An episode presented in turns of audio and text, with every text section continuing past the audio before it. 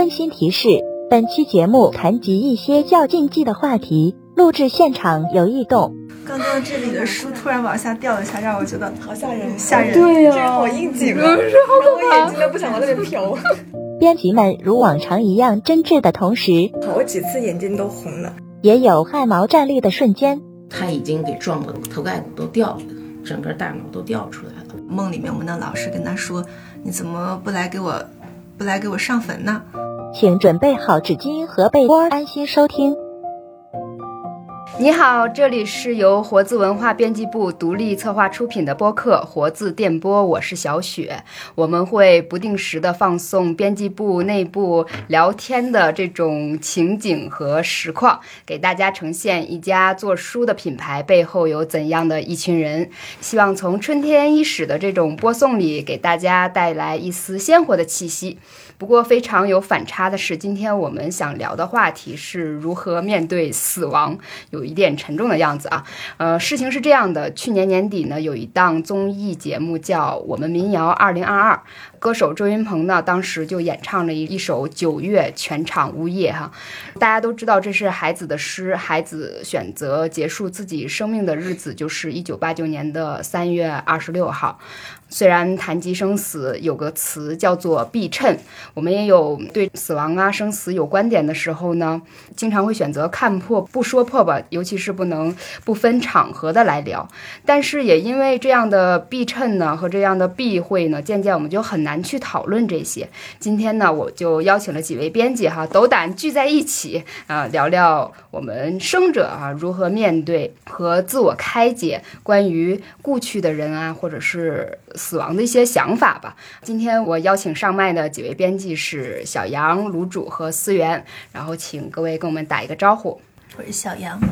嗨，大家好，我是卤煮，我又来了。大家好，我是思源，我又来了。嗯，好。其实提及这个话题的时候，我们都还有点小心翼翼的哈。就是我呃今天特意专办的有一点节庆，选了一个 AI 的发色哈，因为最近感觉大家都在讨论人工智能，但不太去关照真正的生命哈。尤其是现在这样的一个赛博时代，有一些界限正在消失。因为我们提及死亡，可能会觉得它的本质是一些东西消失了，但是现在这个数字时代，就是大家的这个电子遗物。很鲜活，都存活在这些数字里。然后音容宛在呢，也不是脑海加工的某种抽象式的那种产物了哈。虽然大家随时随地联系，然后让现代人几乎不再饱受什么思念之苦的那种折磨，但是我们也习惯了，就是默默的观察、呃关注某些对象，然后不跟他互动。所以这样的话。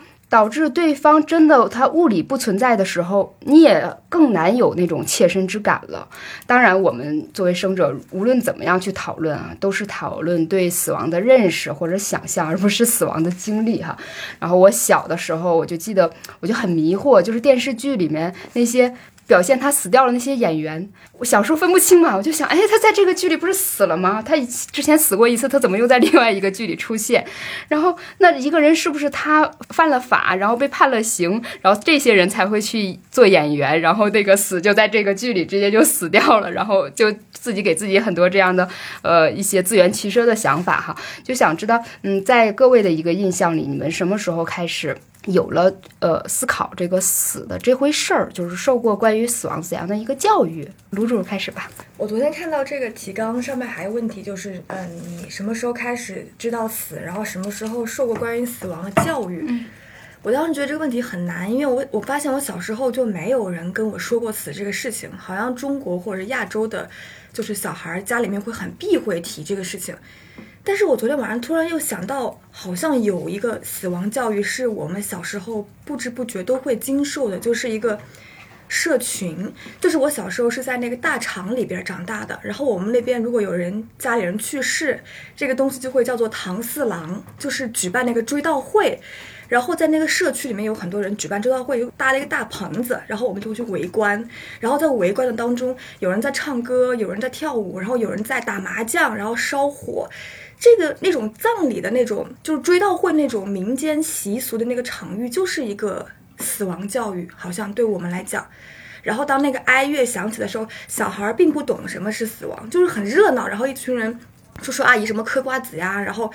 就是也并没有表现得很悲伤、很痛苦，好像那个是我最早最早的时候就是接受的关于死的一个亲身的感受。然后大一点之后呢，到了小时候，我们会给小动物去举办葬礼，就是模拟这个行为。比如小时候家里养那个什么螳螂死了，然后小孩就把螳螂给烧掉，然后给他烧那个一毛两毛那个钱，其实就在模仿大人的那个追悼会的那个礼仪，然后就会感觉不知不觉自己就是其实小孩通过模仿和游戏。就是一种死亡教育，我觉得这个可能就是我小时候的经历，而不是大人一本正经的跟我说啊什么是死亡，然后你要如何看待哲理。好像中国，我觉得可能特别在我们那边南方的那种工厂里边，可能还是比较少那种学术性的那种很正式的让你去理解什么是死亡，大部分还是群体生活和一些游戏吧。听卢主这么说，我也有相同的感受，就是。因为一开始提着说小时候有没有受过死亡教育，我就脑海中有点空白，觉得没有人专门给我讨论过死亡这个事情。但是我回想我小时候也是会被经常带着去参加各种葬礼，然后当时这些葬礼给我的一个感受都让我有点迷惑，就是都在吹拉弹唱，甚至还会请一些非常就是所谓的乡村歌手上台去演唱那种特别。逗逼的歌就搞得很不正经，然后大家都吃吃喝喝，又是大鱼大肉的，我就在想，人死了之后大家都那么开心吗？但是呢，是真的去举行葬礼发葬那天吧，又必须要求要哭。我小时候因为就是哭不出来而被骂过，就说人家都会哭，为什么你不会哭？那种哭是一种我学不上来的哭法，就是需要喊出来，像唱一样。我就现在一直也没做成这个事情，做不到。后来我就觉得，可能这在某种程度上，这种死亡教育并不是真正的一种死亡教育，它更多的是一种殡葬风俗对我的一种一种对死亡的一种体验。然后等到我长大了，我再参加其他的葬礼，尤其是城市中的葬礼，我发现和乡村里的葬礼又非常的不一样。城市的葬礼就比较肃穆，大家都会戴黑袖章，然后鲜花。整体的感觉和那个非常不一样。然后在长大这个过程当中，我体验的就是所谓这种死亡，也比小时候这种更真切了一些。就小时候只是在围观一种仪式，但长大你会经历更多很真切人的死亡，然后自己这个死亡教育感觉是自自身完成的。嗯，通过自己的一些经历去认识到死亡是怎么一回事。可能是我当时在那个想提纲的时候，我想的一点是。我们那个时候会去给革命英雄扫墓，啊，就去什么纪念碑啊，什么那样的，或生于泰山，不是红重于泰山，或轻于鸿毛。我我也想到了，但是我想到的这，我当时脑子里闪现的这不是死亡教育，这是一种英雄教育。嗯，所以我就把这个给略过去了。资源呢？我就觉得我呃，可能说起来比你们复杂一点，但是我觉得。刚才跟你们说的有点类似，就是从小可能是参加各种葬礼，最早对死亡的认识是这么来的。那你小时候生活在小地方，又在南方嘛，所以就是亲戚也特别多，然后小时候频繁的就是去参加各种。老人去世的葬礼，然后包括我自己的太爷爷啊什么的。但是那时候小孩儿，我觉得对于死亡这件事情是很麻木的，就是这个长辈死了，然后你带去参加的葬礼，包括你看见他的棺木，看见他下葬，然后大人就会让你磕头，然后你就会觉得哦，他就在这个坟包里边，然后大人会告诉你说他会在天上保佑你的，都会这么说嘛，所以你也不觉得多么可怕，就是经历很多。然后我觉得对死亡的感觉还是得。跟你要更近一点，而且跟情感什么的有关系。那我可能在我小时候，我觉得死亡这个事情让我真切的感觉到可怕，是大概六七岁的时候吧。就我有两个表哥。不是两个表哥，一个是表哥，另外一个就是小地方那个亲戚关系就很复杂啊。另外一个他算我叔叔辈儿，但是他跟我一样，他是我同班同学。就他们这两个死亡给我印象他特别深。一个是我这个表哥呢，就是他好像是脑子里长了什么瘤，然后就救不过来了，就医院也不行了，就拉回来了。然后。我当时没有去那个现场，就记得当时是大人们在绘声绘色的说这个场景，就说这个小孩在那儿不行了，然后他们家就请了这种类似巫师一样的来做法，然后这个巫师特别神奇，就弄了一个什么水盆儿，然后说这个水盆里就能看见是类似一个什么恶魔来抓这个小孩的魂魄要抓走，然后这个巫师就带着这个家人给他加持这个力量，然后带着什么天兵天将来帮忙来追这个恶魔，就来抓，然后讲这个过程说，哎呀，说跑到什么什么地方了，哎呀，又跑到哪哪哪了，就是讲的就是跌宕起伏那个过程，最后终于是说。怎么也要抓回来，又怎么没抓着？就经过了一个很激烈的斗争以后，还是没抓到。那我这个表哥还是很可怜的，就去世了。然后那个过程就给我就是很疑惑，就说原来哦，这个死亡的这个事情它非常震撼，非常有戏剧性，然后非常有这个魔幻的色彩。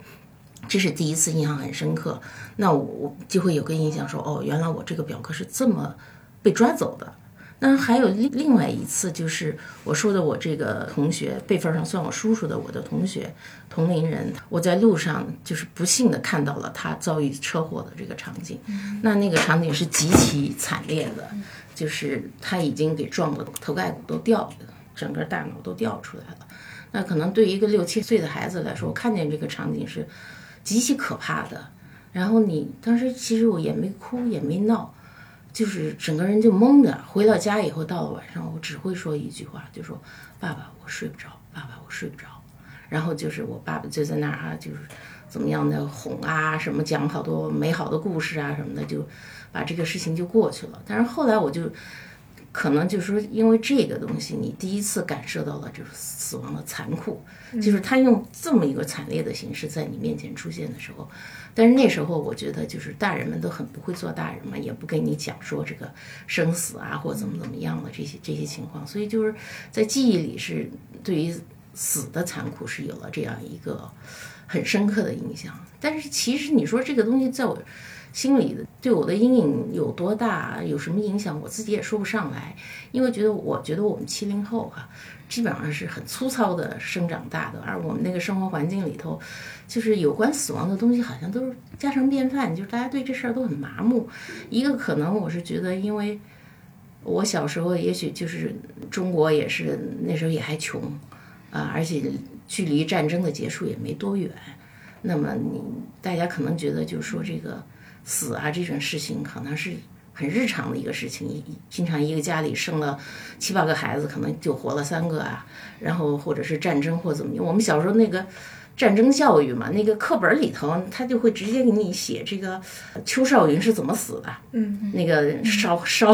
手指头都那个抓到泥土里头了，就是很惨烈嘛，这种这种状况。然后经常讲什么呃英勇的这个战士怎么肠子都给打出来了，还在那儿坚持战斗，就全是这种。然后包括那小时候各种那个宣传教育，就是什么死刑犯哈、那时候就流行这种恐吓教育，就是为了形成威慑力，就是经常那个死刑那个行刑前的要游街什么的，就你知道这个人他就是因为犯了错，他要死，然后死完后经常那宣传栏栏里头会贴上那个被行刑完的死了的照片儿。啊，什么眼睛半睁着什么的，就就会贴在那儿是吧？啊，这罪大恶极什么死的，就从小你是被这种东西你你给恐吓他的，然后相反就是对他的这个应激反应就不会那么重。但是我觉得这些其实都是告诉我们这个死亡的恐怖啊。但是呢，死的光荣这种教育也受了不少。就像小雪说的，我们总会去这个呃烈士墓啊，你看这个光荣牺牲的人，然后你永远的大家都要很崇敬的，每年都要去怀念他啊。然后包括这个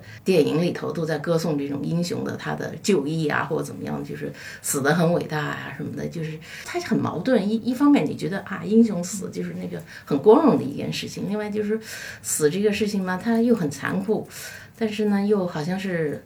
很正常的一个事情，但是没有人给你讲说这个啊死会意味着什么。这这个，我觉得，我觉得我们后来会谈到，就是说你可能对一个生命的意识，可能要跟你的成长，跟你后来的阅历，你生活的环境，我是觉得后来大家生活越来越好了，才会越来越多的考虑到对生命的尊重啊、生命的尊严这些问题。你其实你才会更多去考虑生死的问题。就因为我们有一个呃代际的一个差别哈，就忽然想到了，就为什么我们小时候看的那个主流的电视剧里，会有一种爱的轰轰烈烈，就是生命诚可贵，爱情价更高，可以抛头颅洒热血怎么样？但现在就不会有这样的一个叙事了，就因为我们更。惜命了，可以这么说吗？就是可也可能是，就家里这个单元变得越来越小，任何一个人的失去，那可能都是你生命里的一角，就对对，就完全缺失掉了。就是刚才忽然说，就家里有很多成员，这个我就联想到，就现在一个实际的问题啊，可能对一个家庭成员没有那么多，就没那么多经验的来看哈，我们经常是在一些呃文学作品啊，或者是说影视作品里面去观摩死亡哈，就是比如。说，我个人觉得，整个关于死亡这个逻辑和这个叙事，最让我感觉幸福的是《寻梦环游记》。那个动画片儿，就是它里面有一个核心的观点，就是只要你这个人世间有人还记得你，嗯，你的亡灵就不会消失嘛。所以我就觉得，如果我们平时所能接触范围内的讨论到的那个死亡，都是我们自己还有记忆的那些东西，对，你对一个人的回忆也好啊，甚至是说我们在看一些书的时候哈，尤其是 有些人的这个思想，他作者他的思想作为文本流传下来了以后，你不论时隔多。久，你都会跟他有一种对话的感觉啊。当然，这可能是我们自己私人的一个感受，就是只有那个实体自己是消失和不存在了。就是这样的一些电影啊，或者是说一些个可能后来的发展出来的一些哲学上的那种思考，就大家有什么可以分享一下呢？其实我很少刻意根据就是死亡的选题去看一些作品，但是我之前有看过一部。无意中看到一部就是黑泽明的电影，大概是五几年的，叫做《生之欲》，就是一部黑白片。然后在他的作品序列中，可能不是那么的酷的一部电影。他讲的就是一个日本的公务员，一个小职员，然后朝九晚五，在一个官僚体系当中，突然他得知自己得了胃癌，然后在这生命的最后一段时间当中，他突然意识到了生是什么。他对于美，然后对于想为别人服务的那个精神，突然就很奇怪的爆发了。然后在那一段，呃，岁月当中，他做了很多别人看来这个人不可能会做的事情，就好像他重新要活一遍。然后那部电影是五几年的，可是我后来看的时候是一九年看的，就觉得很神奇。当时的那个人人们的思想和电影已经那么现代了，对，然后。包括他让他改变的是，因为他们那个体制内的一个小姑娘要从那个公务员当中辞职，他说我不想这么活下去了，然后让这个人他好像重新幡然醒悟，然后。他之前做过的所有的平庸的事情，就很像契诃夫的那种小说当中那些小人物，他要打破他的那个禁锢。然后最后影片有一半的时间是在通过他的追悼会上每个同事的那个叙述，讲这个人怎么突然就好像换了一个人这么去生活。他有很多的细节，比如说他在死之前说：“我从来没有看过这么美的日落，我都没有欣赏过好好的欣赏过一个日落。”然后对那个小女孩她说。我不知道你是怎么能够这么不可思议的活着，为什么我就不行？但这都发生在他最后即将知道自己的那个 deadline 的那个过程当中，然后去完成这样一个电影的叙事。我当时看完这个之后，就让我很震撼的是，他没有讲来生，或者是你你以后死了之后会怎么样，他就是让你想，你如果知道自己快要死了，你。想怎么活？当然，这个命题可能很古老，好多人讨论电影都说过这个。但是那部电影是让我冲击特别大的一部电影，然后我看了好多遍。虽然是一个黑白电影，就是不停的让你去思考。你就是我后来会甚至经常问我自己：如果今天就是我的最后一天，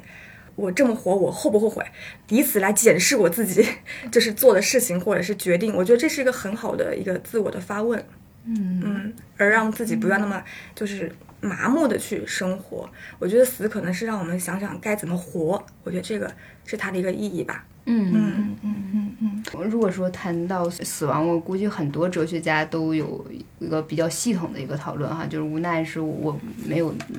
也没怎么怎么太去读过什么海德格尔啊什么之类的这些人。我觉得死也许其实。就在回答那个根本的问题：我是谁，从哪里来到哪里去的这个基本的问题哈。呃，刚才卤主说一个生生死生之欲，生之欲欲就是欲望的欲，生之欲。对，它是一个生的欲望。就我我忽然就想到一个反例，一个对照，就是那个法国的那个电影《爱》，就是那个老头儿和老太太他们俩很相爱，然后很体面的一对老夫妻，但是就是那么强烈的爱，在将死和那个生命的沉重的之间，他最后还是无法去选择活了。就是他选择去结束彼此结束那个生命哈，就也是很沉重。就是电影里有给过我们很多这样的一个讨论。然后我话不多说，小杨你是有什么分享吗？有很多电影和作品其实都是反观我们这个活着对活着的一个思考。回忆我以前读过的一些书里面提到相关问题的想法的时候，很巧就是。我我之前读过一本书，还带来了，我觉得对我触动非常大。这本书叫《好好告别》，副标题是关于死亡你不敢知道或应该知道的一切。怎么说呢？这本书不是咱们做的，是那个摩铁他们的一本书，有过很多译名，这是其中的一个译名。它本来的名字其实叫 “Smoke Gets in Your Eyes”，就是其实就是烟冲进你的眼睛，就是那个在火化那一瞬间的一个烟雾。这个我觉得还挺形象的，但这本书当时给我的一个冲击很大是什么呢？就是他是一个殡葬师，年轻的殡葬师，在火化场工作了五六年，写了这么一本书的一个经历。我当时以为呈现的很多都是这种殡葬业的一些内幕啊，或者什么的等等等等。但是我读完之后，发现我感受到的是一种生的幽默，以及对死亡的一种轻松的达观。当时他讲了很多很多他在殡葬场经的一些，比如说为尸体化妆，或者是为尸体做各种护理，然后在火化的这样一个过程当中，他写了很多很多有趣的感受。我感觉有时候说还不能完全表达我当时的一些感觉，我摘了几句，给我印象非常深刻的一些想法。一个就是，他就说到，就是我们经常会觉得现在葬礼其实是给死者以体面和尊严。但是他觉得这是我们所身在的这种文化教育视野之下的一种所谓的真理和尊严。其实很多时候，我们是被我们的这种文化给限制了。他记得很多这种原始部落的人对待死亡，他们就是会把人埋进土里自然分解，然后也不会感觉到很悲伤这样一个过程。另外一个就是他说他在。这个殡葬馆学到了一个感悟，就是死亡让他觉得每一天都变得愈发动人，因为他觉得就现在的这些殡葬业，还有我们现在对死亡这些教育，其实让我们变得恐惧死亡。我们很多情况下失去了和我们亲人真实的道别的机会，我们感觉到害怕，对死亡也充满了种种的不安。但其实这种东西都是放大了的。他希望我们就是能够，当死亡来临的那一前夕或者之后，我们能在守在亲人身边，就是好好的把他们送走，然后对他们进行最真切的临终关怀。而且他觉得，如果我们死后，我们的尸体腐烂了，是可以饲养树根呀，让动物也能就是吃我们的身体。这个过程实际是大自然一种能量转化。这个过程其实是在创造一种新的生命。还有一个，就是说，他说，其实尸体是不需要我们惦记的，需要尸体的是你。只有看到尸体，你才知道这个人死了，退出了生命的游戏。只有看到尸体，你才会看清自己，知道自己也有那一天。他给了我就是很多很多细节吧，让我觉得死亡是一件非常就是。当你死去的过程是非常轻松的，而且甚至是充满创造性的，很多很多观点，我就我就不去分享了。就是整体的一个感觉，就是让我觉得，我们很多时候可能在死亡那一瞬间，知道死亡是一件非常轻松真实的事情的时候，是可以更勇敢的把生命的最后阶段是活好的。就像之前前两天不是大江健三郎去世了吗？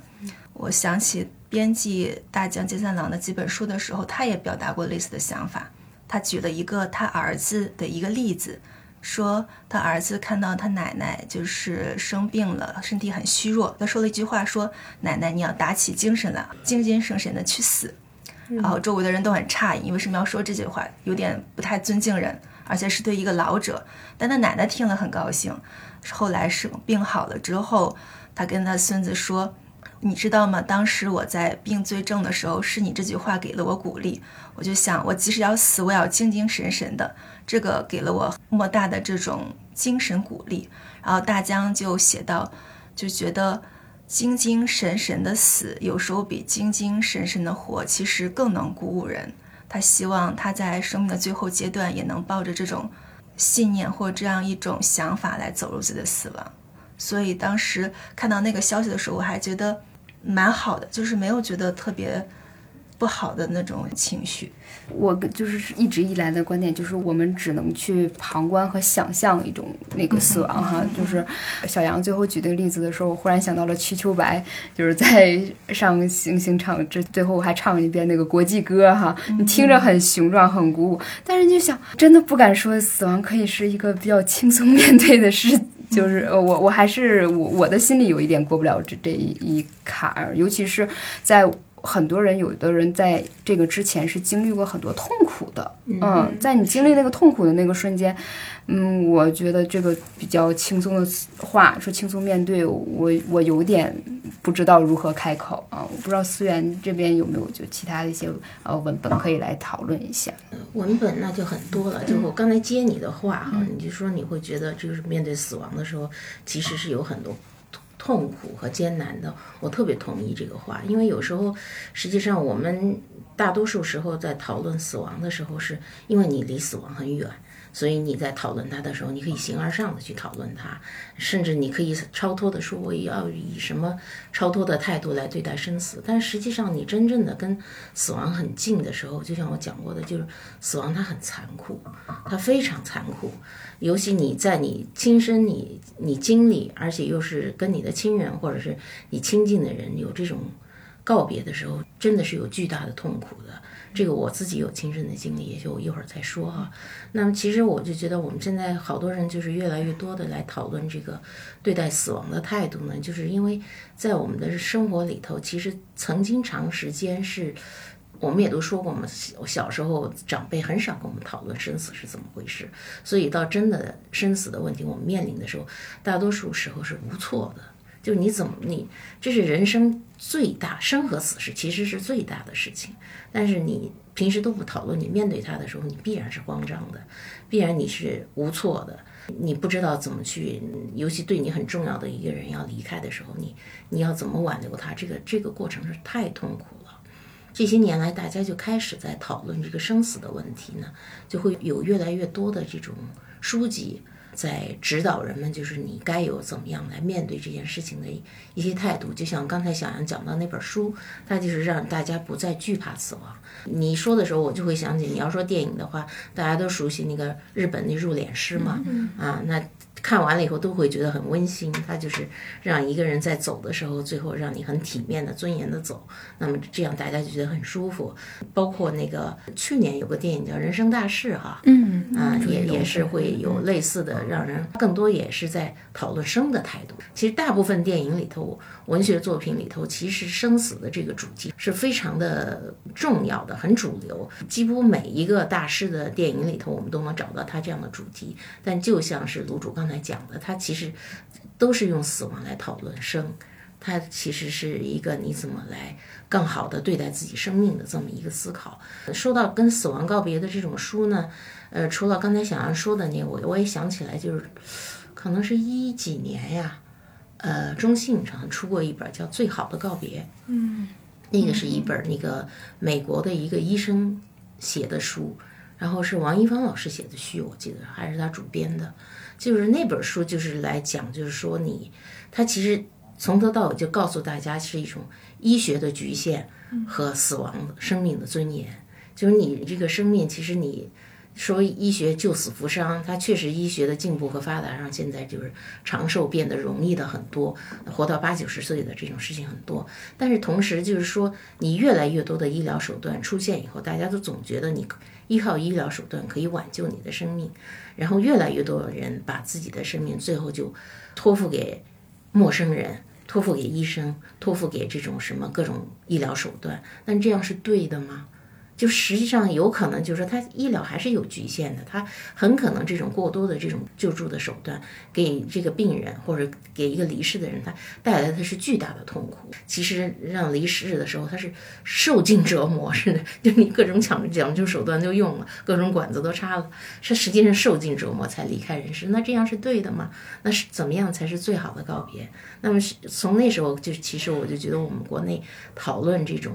比如说这种那个临终关怀啊，还包括那个呃，有个医生叫罗点点，是那个罗瑞卿的女儿，她就推行一个叫生前预嘱的那么一个活动，就是在你还身体还健康的时候，在你还热爱生命的时候，你来思考一下，你可能面临一个死亡的状况的时候，你应该做怎么样的选择？就提前你可以。呃，选择自己死的方式，就是我希望我体面的死，就是到了最后你不要用什么样的紧急的急救措施啊，我不上呼吸机，不切气管，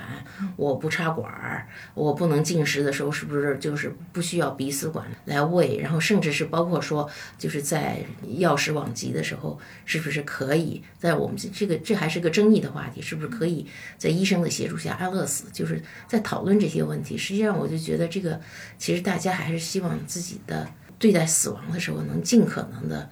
能够坦然一点，能够安详一点。这样离开呢，对离去的人和其实对亲人都会是一个很好的安慰。就刚才我们提的那两个话题，可能都还比较倾向于就是你内向的一些思考哈，或内省的。近两年我们在新闻平台上或者说网络上看到的关于，尤其是名人之死的那种报道哈，呃，以前可能报纸上有一点儿小小的讣告，然后现在就是说，嗯，有一些那个网站上，在一些比较著名的人物去世的时候，甚至会形成一系列的专题来去做这样的报道。那近两年有一个现象就是。我觉得是普通人的那个死亡，就是被这些媒体讨论的更多，然后给大家带来的那个启发可能会更切身一点儿啊。比如说我这顶假发，我之前就是想去买它的一个原因，就是因为今年年初的时候，那个被网暴的那个粉发的那个女孩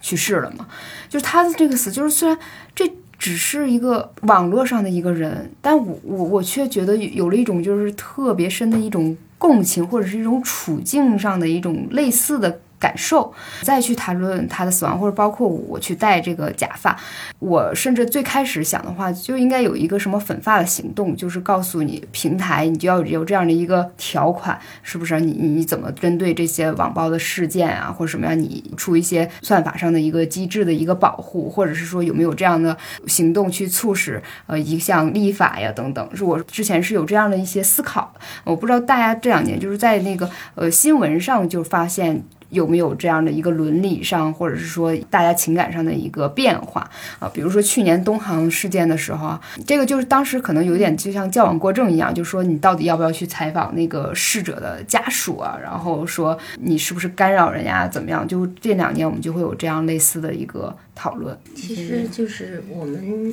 这些年越来越多的在网络上会看到这个最吸引眼球的，往往是一个人的去世。好像这一一一去世以后就成了一个大新闻、大事件。那不管是名人还是说，呃，像这个女孩子粉发女孩子去世，她，但是我觉得粉发女孩子去世这个事情是因为她的去世，她遭受的不公平的遭遇，大家很更多的一种愤怒。但实际上，我觉得很多时候我们看到这种去世的新闻，它很复杂，就是我们经常会觉得。好多人会嘲讽嘛，说一个名人去世了，比如说大将军三郎去世了，所有人就在那 RIP 点蜡烛，不管有关系没关系的，就会形成这样一种风潮，然后大家会嘲笑这种从众的心理哈。还有一种就是说，呃，有一些名人的去世，你就会觉得，哎呀，就风言风语特别多。那比如说这英女王去世这个事儿，就是来回媒体上就会传，哎呀，她死了，她没死，她死了，昨天死了，或者今天没死。那么引起众怒的一个消息，我印象很深，就是袁隆平去世的时候，那就是可能好多人要抢发抢新闻哈，我要第一这个发出这个消息来。是我们也知道，老先生那会儿肯定是。不行了，然后就会有人啊抢先中午的时候说袁隆平去世了，然后又出来辟谣说也没有，然后最后终于在晚上的时候这个消息就出来了。就是你看到这种新闻的时候，我觉得就是作为一个观众啊，你肯定是觉得不愉快的，你会觉得这是对人的不尊重，这是冒犯嘛？那为什么大家现在就是那么乐于在网上特别愿意去抢这种新闻？呃，传递这种新闻，甚至就是说，一定要就是好像一个人去世就要表示他和我有关系，就要去晒一晒这样一个一个东西。我觉得这个可能是另外一个要讨论的问题哈。但是就是说，我觉得就是怎么样在这种公共平台上去谈论一个人的去世，其实我觉得。还挺难的，因为它是一个大众平台吧，它相当于就是一茶馆儿，你也没法去规范什么东西。就有时候可能有一些人无意识的，他认为就是私下聊聊天儿，但他不知道发布到公共平台上，它就是一个公共发布，所有人都看到，它会引发的那种效应和你私底下跟人聊天的那种感觉是是不一样的。但是其实有关于这个。就是怎么去报道这个人去世的这个事情，我是觉得，呃，小杨也在有媒体工作的经验哈。其实，在媒体一直是一个有争议的话题，就是说他报道人去世，他一定是一个新闻，尤其是名人去世，他一定是新闻，就是你要报，然后大众需要知道。那么你你在报道这个人的时候，那可能你对这种。媒体啊，对记者你就有要求，就是你需要告诉我这个新闻，然后你告诉我这个新闻的同时，你肯定是要，呃，写一点这种更详细一点的情况。那么，不管是这个名人周围的人，还是说大众，都觉得说你报道的这个隆重的程度，是吧？可能代表着你对这个人尊敬的程度的多少。但是你说你报道这个人的时候，你要又要抢独家消息。又要把他的那个报道的分量够多，你还得有一些内幕的话，那这个分寸在哪里？就那时候，就是我们经常会就是在做记者的时候会陷入这种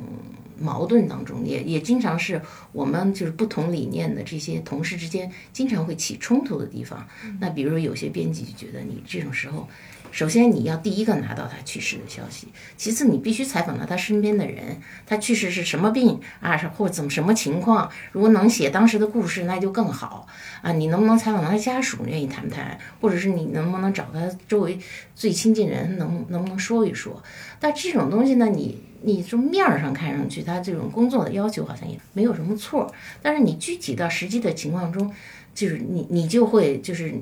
面临很大的一个新闻伦理的问题，就是说，人家去世了，那么他即便是名人，是新闻你要报道，那有些东西是隐私性的东西，你是不是有权？你你不能说公众有知情权，那么你就真的跑到人家去掀棺材板儿啊啊！你要去说非要说他那个去世的什么详情啊，或者是人家那个呃家人都在很悲痛的情况下，你打个电话去，你要接受我采访，那实际上就说这种事情。你要做的时候，你真的是要你你一定要考虑一个新闻，你是新闻，你要适度。另外一个就是你怎么尊重真正的尊重这个去世的人和这个去世人的家属。这个其实我是觉得，这个新闻伦理和新闻道德上，我觉得很多时候你是必须要衡量和考虑的。那么可能就是在我们国家，就可能好多新闻人吧，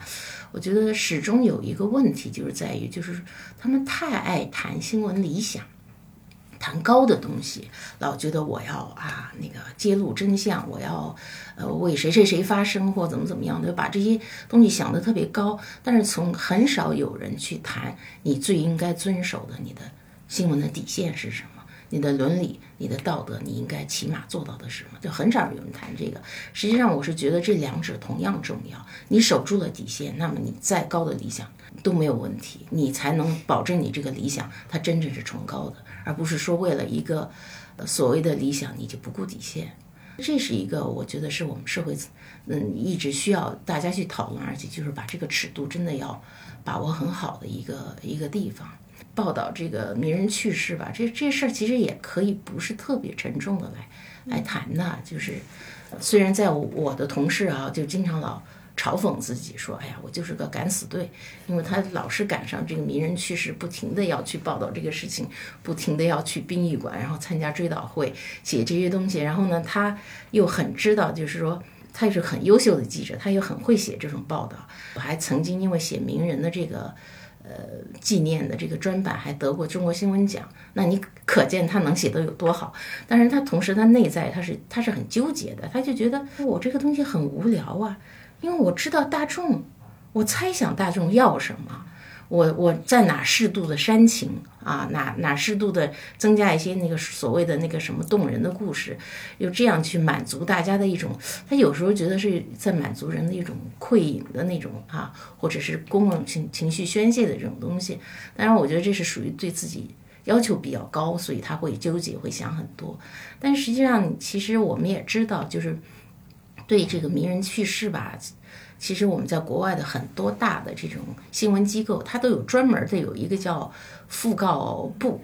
它有专门的讣文编辑，然后专门有写讣告的作家，然后有专门的这个资料搜集者，在他们那库里头，他已经存了一大堆。比如说《纽约时报》，你们看没看过？就好像有个纪录片专门说他们这个讣文编辑部，就是他会准备好多，就觉得哎呀，这个人是不是要生病了？不行了，哗把他们的那个。他那个库里就所有人的那个呃讣告都准备齐了，比如说基辛格肯定是有的，嗯，没准什么拜登什么的这些，特朗普的这些讣文，没准他们全都准备好了，或者是他们认为一个人的那个到了巅峰，他已经往下走了，那么就可以开始准备他的讣告了。就他把这些都准备好，然后他不觉得说报道这个死亡是一个什么大的问题，因为他觉得这是我在记录历史。这是他对历史的一个态度。那么这些人在历史上有过这样重要的作用。通过讣告的时候，我是给历史一个记录、一个交代。这以前呢，他们就给了这种讣告的报道呢一个很庄重、很正式的这么一个很体面的一个定义。但是实实际上到现在，就是说这个网络这么发达，自媒体这么发达，你整天，呃，所有的人，我自己就是一个媒体，我知道什么我就往上报了。它实际上把这种记录历史这种权威性，其实在冲淡。所以就是在一个自媒体的时代，一个众生喧哗的时代，你怎么去谈论这个对一个他人的死的这个尊严的保证？我觉得这个还真是挺难去控制的。我们只能说。我管好我自己，我对我自己有要求，我不能去在网上就是滥发什么样的这种不尊重别人的言论，怎么样去呃心怀敬畏的去对待一个真实的生命的离去，这个只能靠自律了。但是自律其实这是挺难的一件事情，这个我觉得，嗯，我也觉得很无解。听思源讲这些经历，我就想到了我一直以来的一个纠结。就是以前做也做媒体的时候，我也会经常摊上名人去世，或者有时候也不是一个名人，只不过是就是稍微有点关注度的，但是他可以有有东西出来，这个时候你就会派过去去写那些东西，然后但是呢，那过程我就非常的纠结，我不想你必须要去采访那些人，然后我干长了之后，我就这个东西就成为我想离开这个行业的一个原因了。因为这些思源讲的这些过往，我所放弃了就是在媒体工作的这个事情。然后现在，当我作为一个只是一个普通的网民、一个读者来看这些新闻的时候，我会天然的产生一种不适的感觉。就是我看到很多东西，当当时大家一窝蜂的去报道一个人的死亡，然后后续当然大家也会继续做深度报道。我会对这个过程充满了疑虑，就是，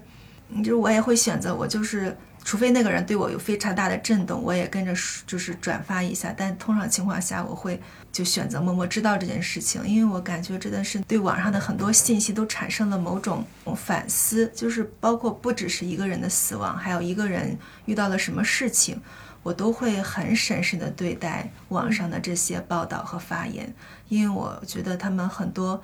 我是经历过他们出来的这个过程，我就会以一种非常怀疑的态度来看待，就是不管是他们塑造的这种名人的死亡的报道，还是小人物的报道来看，我都会从其他的角度来想一想。我也觉得就是非常非常困难的一点，就是在于有些东西你知道了，但是你不知道如何再去关切。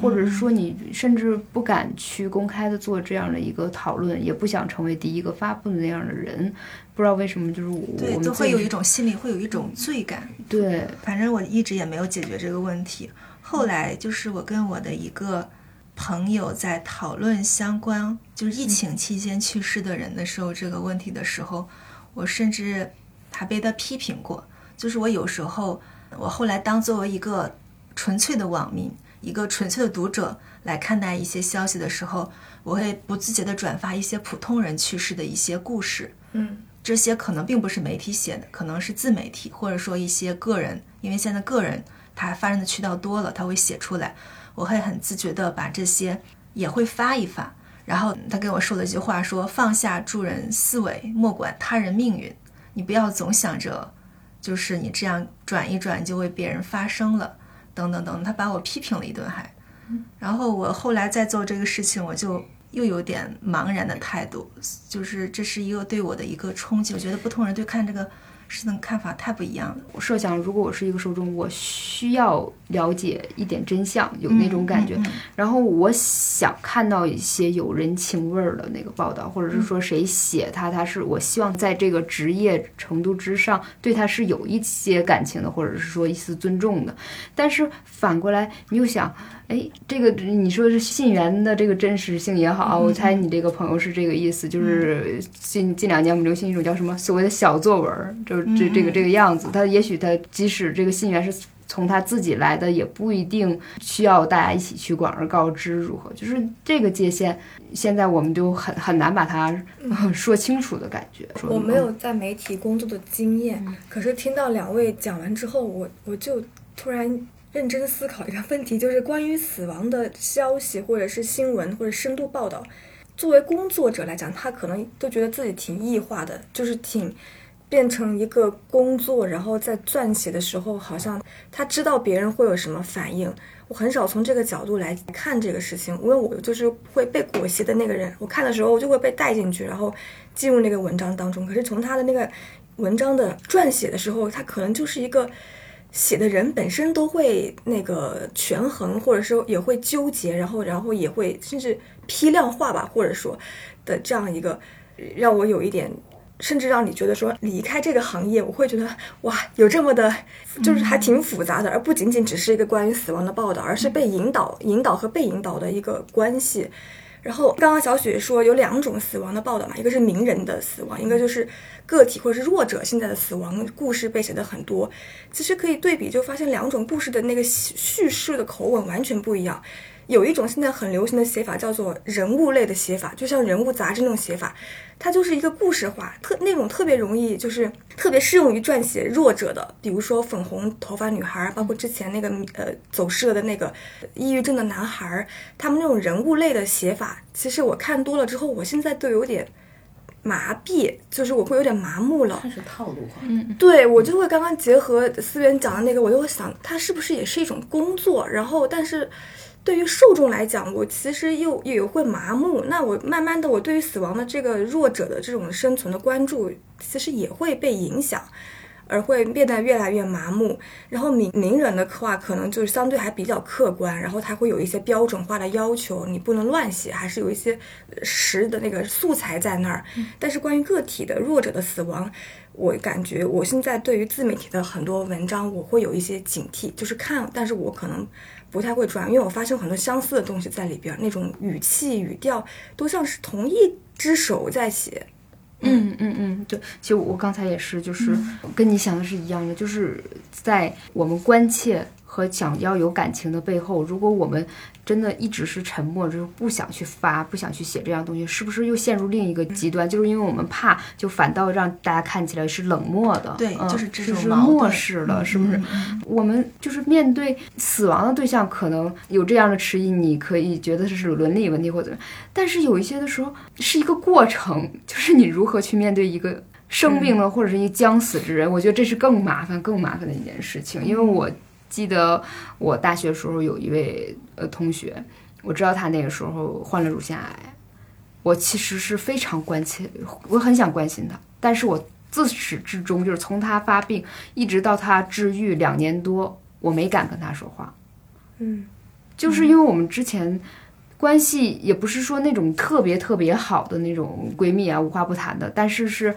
我就是不知道如何去表达这个话。然后有的时候我也在想，哎，那如果人家在的时候你不去表达，那他走了以后你在想，你你这不是完纯粹的一场自恋或者自己想的一个事情吗？可是我又在想，那人家都已经那么累了，那么辛苦，那么痛，他虽然在朋友圈分享了一些东西，那么你去过分的去问他，你有什么帮不了他，不是一种叨扰吗？这个的时候我就会更难过。然后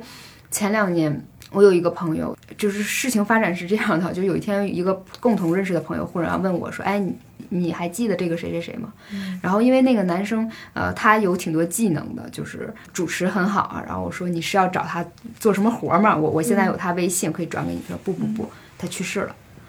然后这时候我才知道，他当时那个清明节的时候，他发现自己得淋巴癌，然后他就完全没有任何的痕迹的，然后。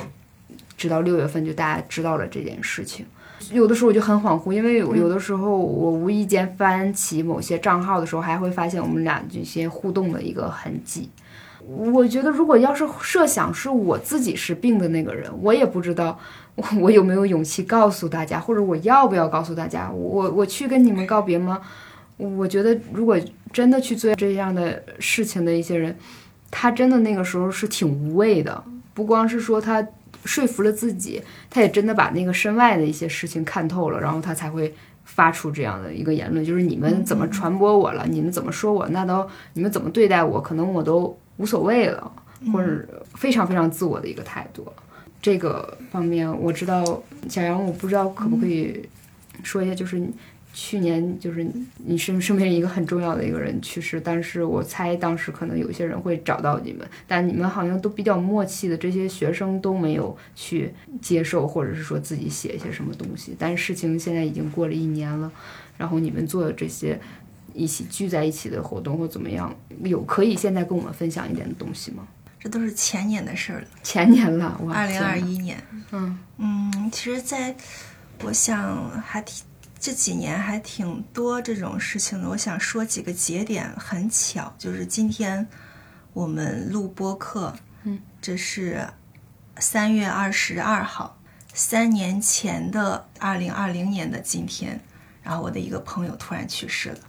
是突然去世，当时疫情刚刚有些好转，第一年的时候，然后他刚刚放开恢复工作，然后就就没了。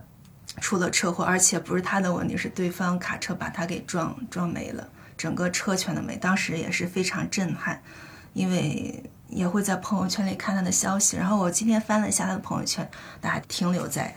那个时候，这是一个事儿。然后再就是你刚刚跟我说的是我的一个关系很亲近的老师，是前年二零二一年夏天去世的。当时这个事情对我们震动也很大。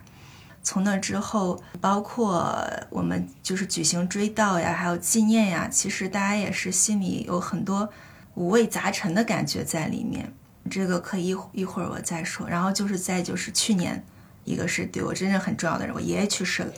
但他去世的非常不巧，疫情刚刚放开，他就去世了，然后正好赶上疫情爆发的高峰期，所有。就是去参加葬礼的人几乎全都阳了，嗯，然后这又是一个体验，三个节点吧。疫情刚开始，疫情进行到一半，以及疫情刚刚放开，这三个人对我还都挺重要的。然后我会时不时的非常多的想起他们，像我的老师，就是二一年去世的时候，我们很多人在聊这事的时候，发现有一个共同点，就是。我们在他去世的头七，一直到七七这些日子里面，会一直的做梦，会以各种方式来做梦，梦到他就很神奇。但是都是一些比较还比较可爱、欢快的一些梦，我们就会经常在群里分享。当时我们交流的时候，都觉得这种去世的方式最初的冲击很大，但是当大家在回首的时候，觉得这未尝也不是一件好事，因为感觉他当时也是。被疫情闹得精神非常的不好了，如果再接下来再经历这一年半，可能他精神状态会更加不好。当时是一个算是一个戛然而止，包括当时我们老师的他家人，还有一些朋友都觉得这对他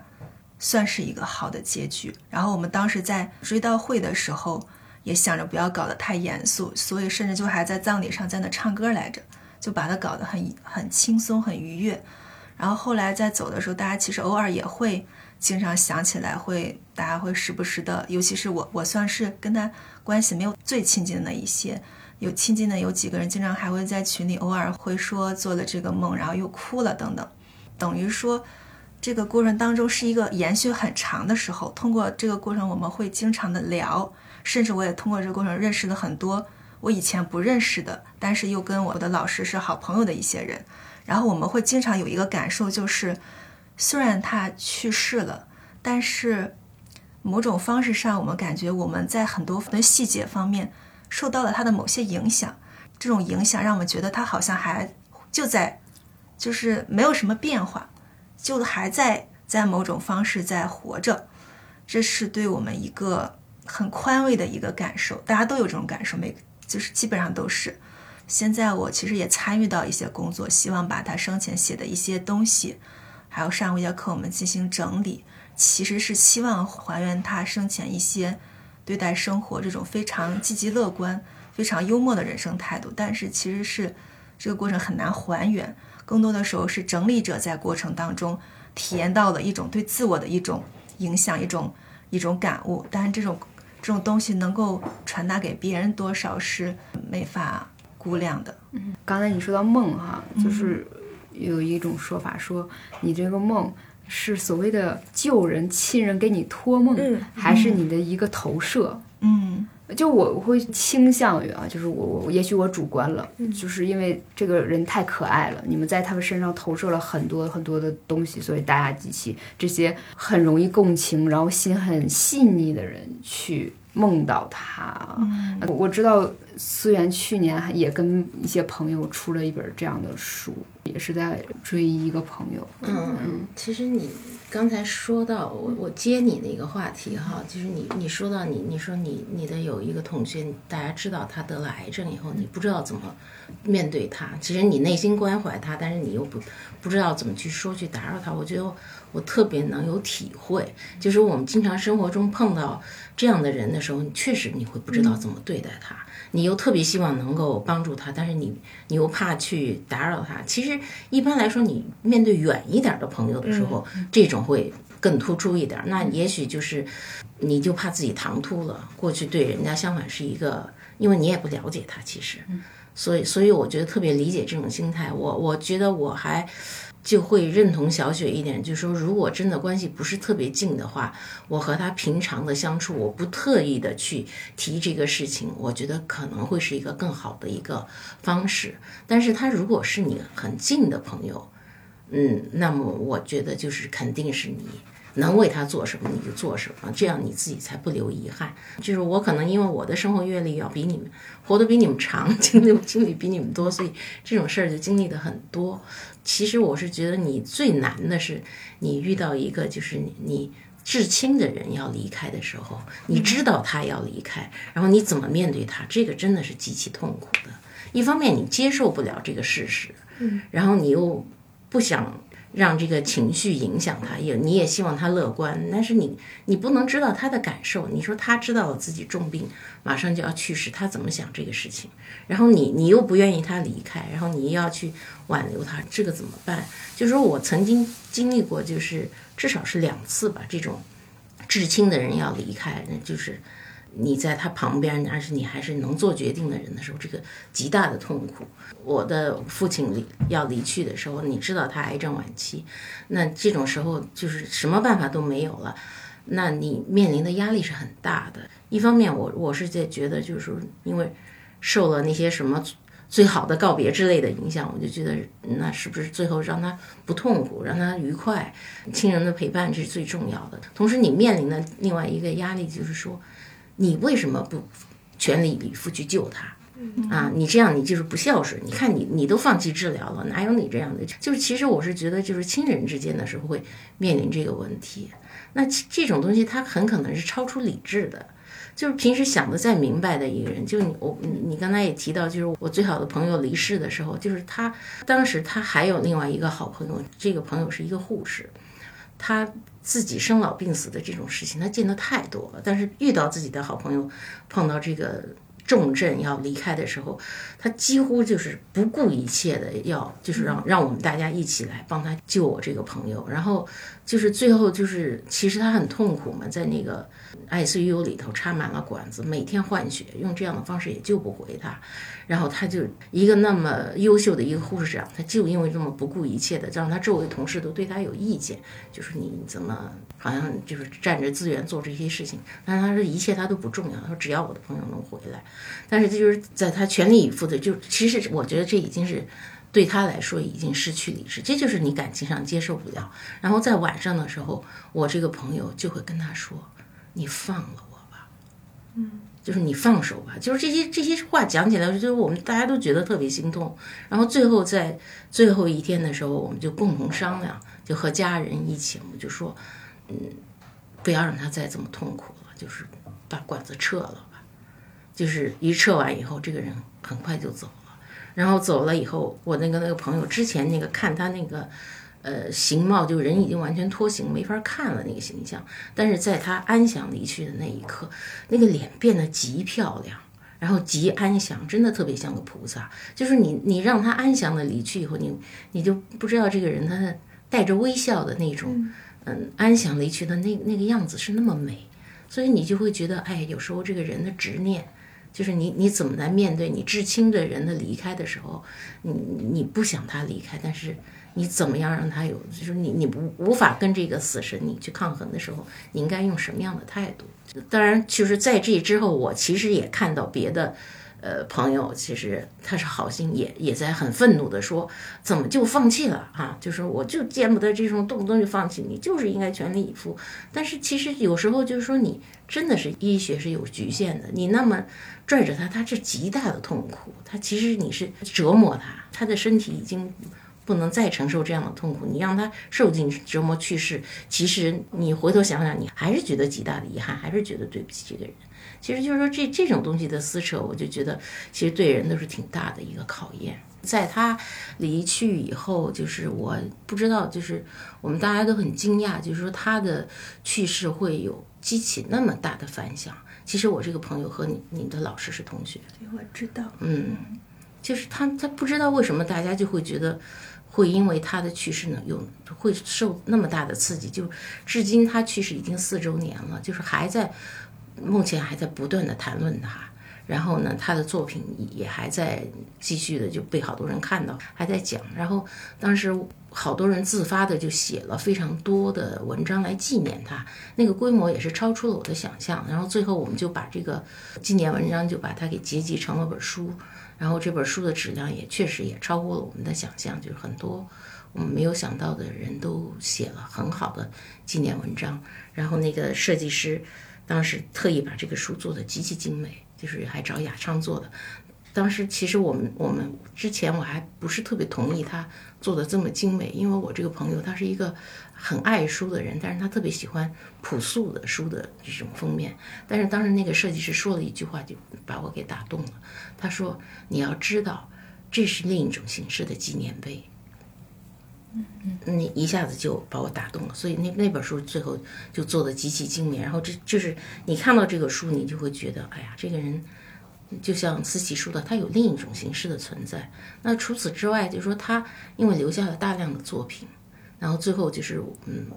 我帮他整理的这些作品，最后三联给他出了一个作品集，出了四本。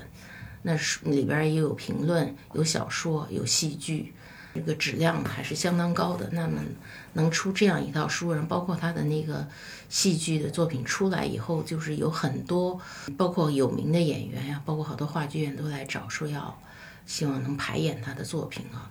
然后当时给我们巨大的安慰，就是说，其实你一个人可能是我们感到痛苦的是说，这个人永远在你的世界里消失了，就完全不见了。这个巨大的空白确实很痛苦，但是他用另一种方式。他有永远的活着，永远的存在，就是他的作品，他给你这种精神力量，这个人永远都在。所以就是可能，我觉得这是对生者就是特别大的安慰吧。就是听二位讲的，我会结合自己的一些感受，我觉得死亡真的是一件让你五味杂陈的一件事儿。然后任何的一种反应，它都可能只是一个标签儿。嗯比如说，哦，我自己印象非常深刻，就是我姥姥前几年是那个胆管癌去世的，然后当时我去我有三个点就是特别想分享，第一就是。呃，这老太太就是一个命途比较坎坷、非常苦的一个老太太。然后结果这个这个胆管癌，她非常痛苦的一点就是，你在生命结束之前，你的嘴里尽是苦味儿。啊，我我在想，怎么这么苦？就是连生活这么竟然一个意象，你的嘴巴里永远是苦的。他说嘴没味儿，然后就是苦的，然后最后就感觉才像一个橘子皮一样慢慢萎缩掉。然后呢，我妈妈当时就是在她最最后在她身边嘛。我妈说两句话，就是让我很大震撼。第一句呢，就是我是东北人嘛，然后有的时候就会有一些迷信活动哈，然后就叠一些叫什么金克子，我们叫金克子，就叠一些纸钱，然后说给老太太烧一烧，然后就让她续呃是是续命啊，或怎么就是就是给她祈祷也好如何。然后呢，就叠那个东西的时候，我妈叠着叠着，忽然就放弃了，说我不想叠这些东西，说你干嘛？我不想让她活了。那当时我我觉得啊，你这怎么一个作为一个女儿，你你能说这这这样的话吗？其实我现在我我觉得那是一个非常非常复杂的一个动机，就是他说这句话不是像他脱口而出的那种，你用笑不笑来说他的一个问题。然后后来呢，我姥姥去世的时候，我也很很难受嘛，就有时候跟我妈哭，我妈说一句：“那是我妈，我妈。”我都没像你这么伤心，就是你干嘛呀？就是那是我妈妈呀，就是，然后我也就觉得，哎，对呀，我也节制一下，我为什么要就代替另外一个人去感受啊？我妈妈，你就应该伤痛的不得了，你哭啊，你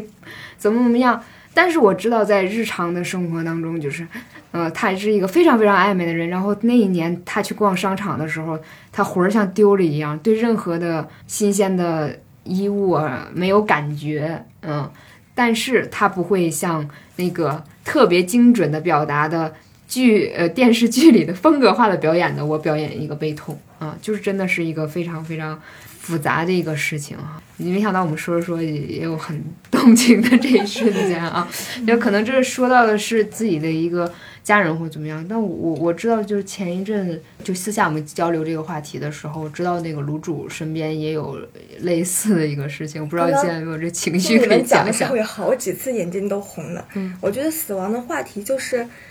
就是你可以身不由己的滔滔不绝，嗯狂就是讲很多，但真的到你身边的时候，你根本就什么也不想说，就是你根本提不了，你一提就想就心很酸，那是一个身体的经验。我今年就是年初有两个亲比较亲近的人，一个就是我外公他去世了，另外一个是我认识的一个朋友，他是抑郁症，然后他选择就是自己离开这个世界。这两个事情，就是我外婆、奶奶和爷爷都是在我年纪很小的时候就去世的，只有我外公是我三十三岁的时候他走。虽然他就是已经算是高寿了吧，但我妈妈、爸爸他们都很接受，就是老人家年纪大了也是自然的。但是因为我自己的这个年龄，我外公的走带来的那种震动，比我之前三个老人的那种感受要深很多。我就突然就是觉得自己跟这个世界的一个联系好像就是断掉了，而人来到这个世界好像就是带着一些根，然后那个根慢慢又没了，就是有一种说不上来是虚无，还是一种衰老，还是。然后我就会想很多，比如说我外公他也有爸爸和妈妈的，那我可能就不认识他们。那么我外公也是被人疼过的一个人，他走之前，他他会不会想他的父母？他会不会想妈妈、想爸爸？这种我一想，我就会特别难受。这个难受就是跟任何理论啊什么无关，就纯身体性的，就是亲情或者是一种连接性的东西。然后，所以到我身边的时候，这些事情我都很难去讲。我一讲，我就会想哭。嗯，啊，对，就是提到这样的事情，最后我们都只能报之以眼，报之以眼泪，报之以沉默。其实你刚才小雪说到做梦的那个事情哈，你觉得那个这是主观的你一种想象的投射。我以前是个绝对的呃无神论者，唯物主义者，我是不信这些的。但是后来经历多了以后，其实也有很多，就是像小杨，就是他会做到一些梦，就是你会经常经常会梦见这个，嗯，去世的人，你会发现这些梦很特别，他不会那么日常，他经常会特别有目的的出现，然后他会给你带来一些莫大的安慰。嗯嗯确实是，我是觉得这个，也许有时候我们不用说那么绝对哈，因为毕竟我们科学的发展还比较低，我们的世界的认识只是一个三维的、四维的。那也许真的，这个不是说嘛，这宇宙是个多维的宇宙，你根本不知道就是五维以上，甚至十几维的世界是什么样的。而且包括现在这种量子物理的这个发展，其实量子理论就能说明灵魂的存在。其实，那么其实你就根本就。解释不清楚有一些现象，就是包括有时候托梦，他会说一些特别重要的事情，就是你你你觉得是不可能的，但是那个重要到就是说你能解开你的一些谜团的一些事情，就是还果真如此。所以我就觉得，哎呀，如果能做梦，其实对于呃活着的人，其实还是一种挺幸福的事情。那也许真的那个离开的人，他用着这种方式在告诉你。你应该怎么生活，或者是他来安慰你，我挺好，也希望你挺好的。其实我觉得也表示，其实他还也还在陪伴着你，所以我就觉得也有时候也不用特别的绝对否认某些东西吧，不管是不是不是你的想象，但它确实起到了这个作用。我觉得还是那些特别痛苦的人，我就特别希望他们能够多有点儿呃故人来给他们托梦啊，安慰他们现有的这种生活。就是这是好现在也倾向于有一些我们可能无法理解的一些事情的存在，就比如说我做的梦都还挺超现实的，但是我们有一个朋友做的梦不止一个。我举一个例子，有一个我们就还觉得还挺准的，就是他某一天的时候梦到了，然后他就那个梦里面，我们的老师跟他说：“你怎么不来给我不来给我上坟呢？”然后他在梦里他不知道他死了，就是觉得 干嘛要给你上坟呢？怪怪奇怪的，然后，然后他就醒来就一激灵，那天正是给需要给他就是上坟烧纸的日子，就是有很多这样很准的讯息，有时候就在梦里出现了，无法解释，对，无法解释。嗯，其实我我我姥姥去世后，我梦见了我姥姥和另外一个老太太，那位老太太是我舅妈的妈，嗯啊，也我就叫姥姥，就是姓一个姓家的这个姥姥。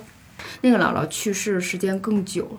我不知道为什么我梦见那个老太太，动体透明发光的，亮亮的，嗯，就是就是那种特别特别纯洁，嗯就特别纯洁的那种感觉。然后相比，就因为我姥姥刚去世不久，我觉得我姥姥的脸色还是灰灰秃秃的，然后面带土色，然后那老太太是晶莹透亮，就特别纯洁。那个老太太本来她就是一个心底很纯的一个人。然后我我就把这个梦告诉给我舅妈了，因为我知道我那个舅妈，因为她妈妈的这个去世，她心里留下一个，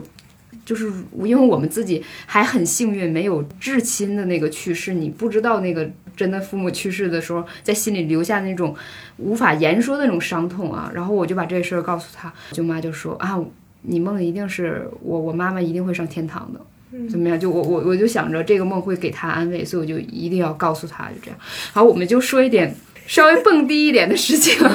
开心。因为我想到昨天我在那个 B 站上看到一个特别有意思的，就是说我给我的朋友买了三次墓地，搞笑的。然后里面就说了一个特别好笑，就是。电子屏幕就是以后我们未来的坟墓上前面都竖一片电子屏，然后有人来祭拜，然后用 PPT 来播放我们的生平，然后就会想到现在就是面临的一个情况，就是一个人他去世了，但是我们仍然有很多很多种方法再去重新认识他和去了解他。这样，我不知道就大家对这种数字生命。或者是这种电子遗迹有没有自己很想表达那个东西啊？比如说那个看那个《流浪地球二》的时候，他说一些什么没没有人的那个文明毫无意义，是吧？你要不要有一个数字生命？然后包括之前有一个发明吧，就是你会不会支持他哈？就是说他因为输入了生者的很多很多种数据，然后最后他就会还原出一个这样的一个影像。我就想说这个事情，嗯我我是反对的，嗯因为那个东西不是真正的这个人的存续。其实你往上再去输这些东西，只是这个人的记忆，然后他这个记忆，你你用人工智能，他只是说把它给处理了，他不是说你这个人的情感、他的经历以及他独特的思维方式来形成的一个东西。我觉得你你把这个东西误认为是它是挺可怕的。因为其实就是这也说到，就是我的这个朋友去世了以后，就是另外一个比较年轻的朋友就不太接受他的离去。然后那时候不是这个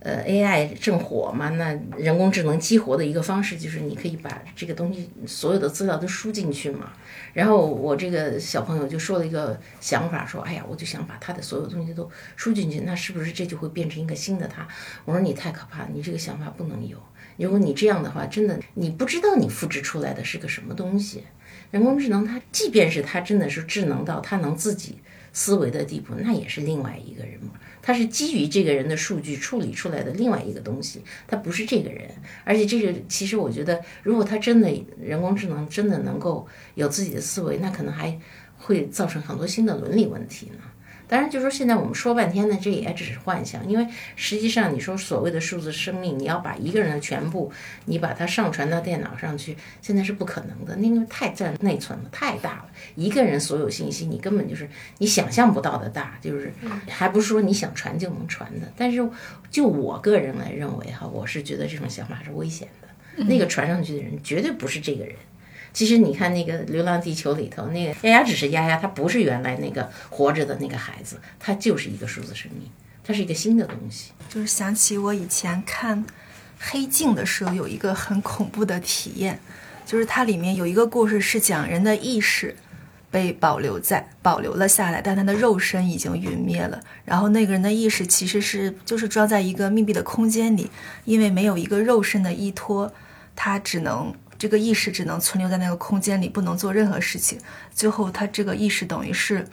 就变得疯狂了，因为觉得意识永永生不灭是一件非常可怕的事情。你在一个空间里，你无法依托你的肉身做一些事情，然后你只能在那里等待永生无穷无尽的生命不尽的绵延。我觉得当时看那个，我鸡皮疙瘩都起来了。我其实也不希望有那样的命运。我想说的一个数字生命是现实当中现在这种网络世界的对人的数据的保存，就是我觉得像豆瓣儿，我觉得有些还做的还可以的，就是当一个人知道他去世之后，豆瓣儿会把那个人的信息都就是保护起来，就是即使一个人去世很多年，我们还能从上面看到他曾经写下的文章，他读过什么，尤其是对一些有表达欲的人来说。我们更能看到他留下的更多东西。这个时候，其实是感觉到他在以某种方式保留了他的一些生命的片段。还有一种就是这种信息的留存。我想起我以前做过一个梦，是在二维码刚刚兴起的时候，做梦的时候，当时也是发生了一个一个人去世。那天晚上我就梦到一个巨大的墓碑，那个墓碑上面是一个巨大的二维码。然后我们需要扫下那个二维码，能够看到那个墓碑上这个人生命当中过往的信息。我当时被这个梦还给震撼住了，我觉得，哎，这个墓碑要这样也也挺好。未来的科技吗？以后就会是这样吗？就是就是就是不是像现在墓碑上面只是刻一个某某人某就是之墓这种。扫码看我的 video，我觉得这个还还很有可能哎，还挺好的。然后我跟我室友也说，我的室友是拍电影的，他也把这个想法用到了他拍那个科幻电影里面，觉得这是一个可以实现的一个想法。还可以做这样的业务，就是我专门给大家拍一段，以后你你想留给大家的那段影像，然后给你写个脚本，拍一个你的人生故、人生短片什么的。嗯，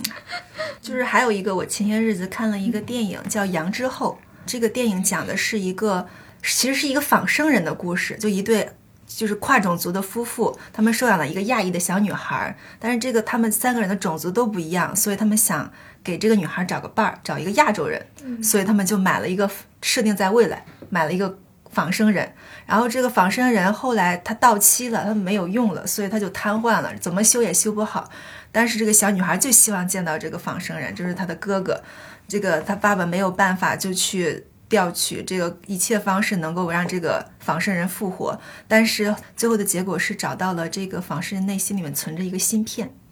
然后这个芯片里面，他打开之后发现了许许多多的人的记忆，就是这个仿生人生前曾经跟很多个家庭都一起生活过，所以他通过这个芯片打开了很多逝去的人过往的记忆，就有点像那个扫二维码，就是通过一个芯片。看到了许多人曾经经历的人生，这不能算是一种生命的留存嘛？但是一种保存和记录，我觉得这个还挺有意义的。我觉得现在好多电子遗迹都不是我们故意要留的，其实是我们生活的时候、活着的时候，这么多年天天发微信、登微博，你自己不知不觉就转发这那，然后很多年之后，也许就是你的亲朋好友一看，他之前还转过怎么做菜，或者是转过这些段子什么的，就是。这种不知不觉的细节留下来的东西，就是还是挺真实。但是我觉得制作出来的，我就总觉得，比如说一个 video，我就感觉它是经过筛选，可能它反而没那么真实了。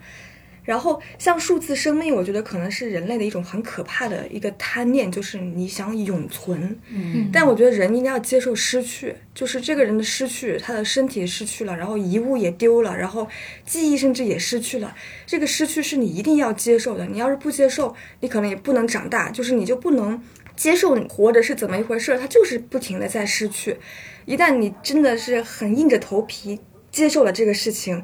你自己可能就不会那么。难受了，然后可能就长大了。就是我觉得数字生命这个其实是人的一种执念到了极端，然后想把一个东西变成绝对的永存的。但如果那个时候人类的记忆或者是那些影像多到已经无数内存都占不满了，其实这个宇宙也就爆炸了吧，或者是它不它就失衡了，就没有东西可失去了。但这是不可能的。嗯，对，我觉得露露说的特别好。嗯，包括说数字生命，我永远上传了我的大脑，我去想象那个永生。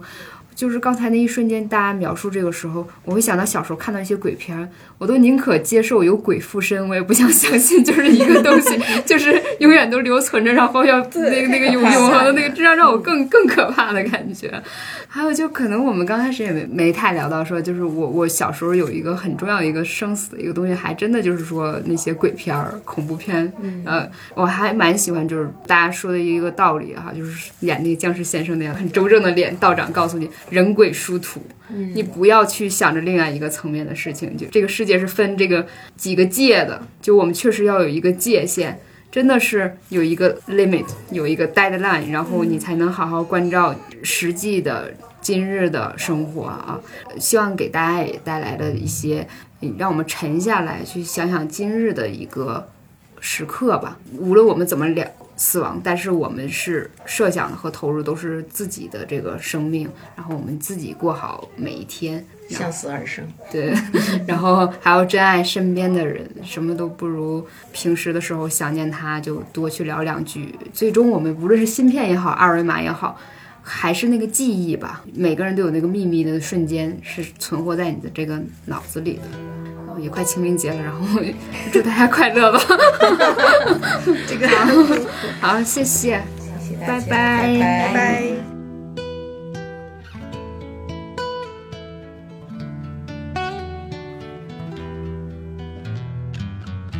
无计终身死亡的草原上，野花一片。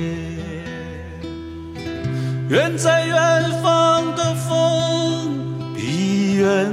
方更远。我的琴声呜咽，我的泪水全无。我把远方的远归还草原。